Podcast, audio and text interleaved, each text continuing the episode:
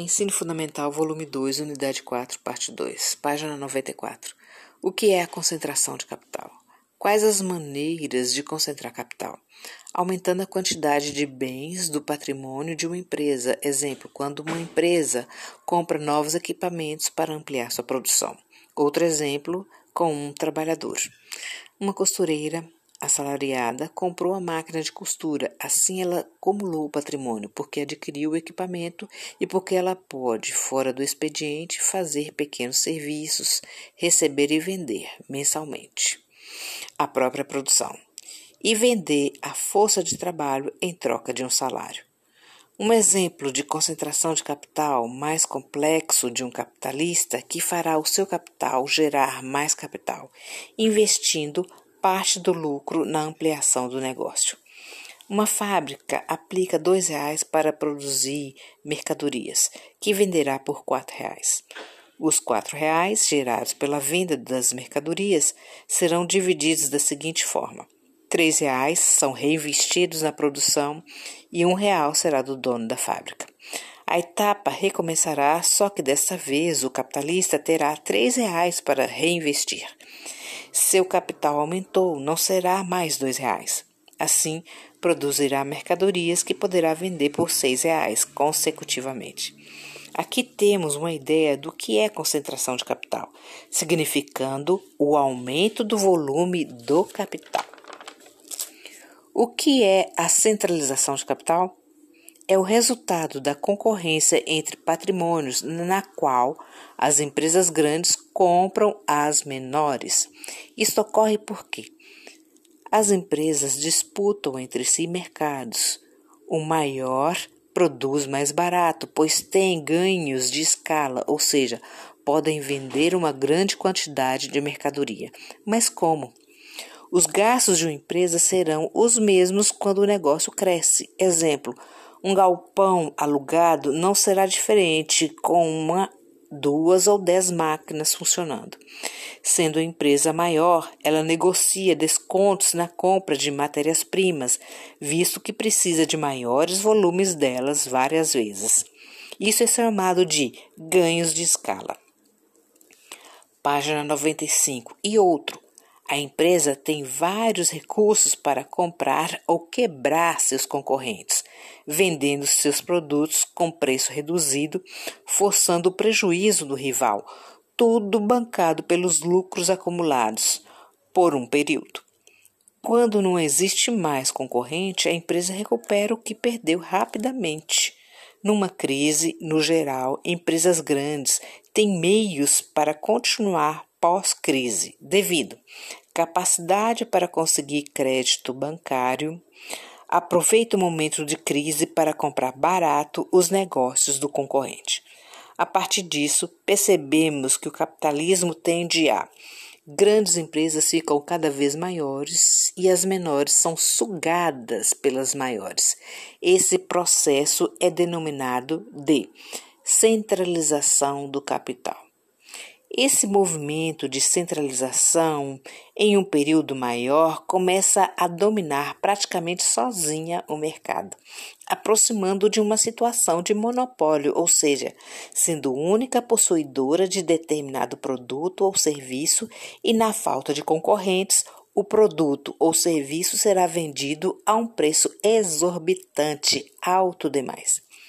A concorrência e o monopólio vemos que os processos de concentração de capitais de algumas empresas se associam à redução de números de empresas no mercado, centralização de capitais. Revisando.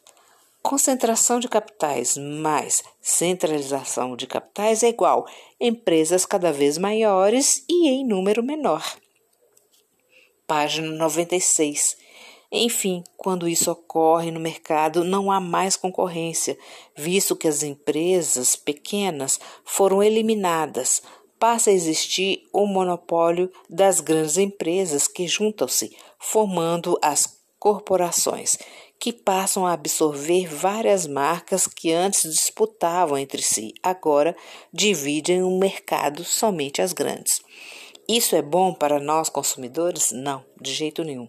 Os trabalhadores, com seus baixos salários, ficam sem poder de compra, pois não tem mais empresas que ofereçam preços competitivos para assim eles conseguirem comprar pelo menos a cesta básica, ou seja, o essencial para a sua sobrevivência. Página 97. O imperialismo em fatos concretos.